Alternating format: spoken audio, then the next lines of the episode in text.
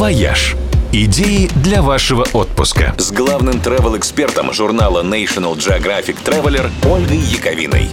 Всем привет! Одна из рекомендаций Всемирной организации здравоохранения для путешественников в разгар эпидемии – избегать больших скоплений людей. Так что в этот раз, возможно, стоит провести отпуск там, где шанс оказаться в толпе сведен к минимуму. Ну, например, рвануть в пустыню и не такая уж это сумасбродная идея, потому что пустыня на самом деле это очень красиво. И далеко не все они выглядят как песок до самого горизонта.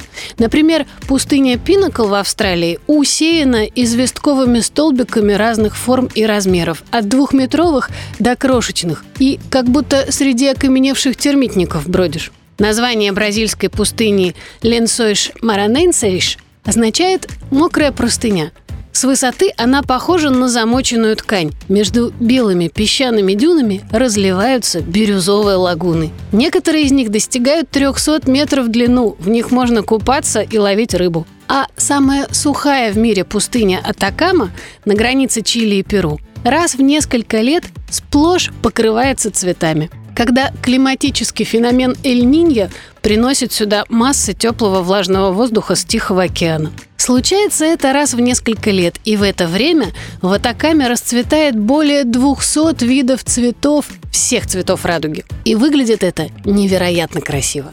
В последний раз пустыня зацветала в 2017, так что этой весной вполне можно ожидать нового Эль-Ниньо. Правда, стоит учесть, что весна в южном полушарии случается осенью, и что стоит пустыне зацвести, она сразу перестает быть пустыней и заполняется толпами туристов. Впрочем, к осени, будем надеяться, все карантинные меры уже закончатся, и можно будет снова путешествовать без опаски. Хоть в одиночку, хоть в толпе. «Вояж» – радио 7 на семи холмах –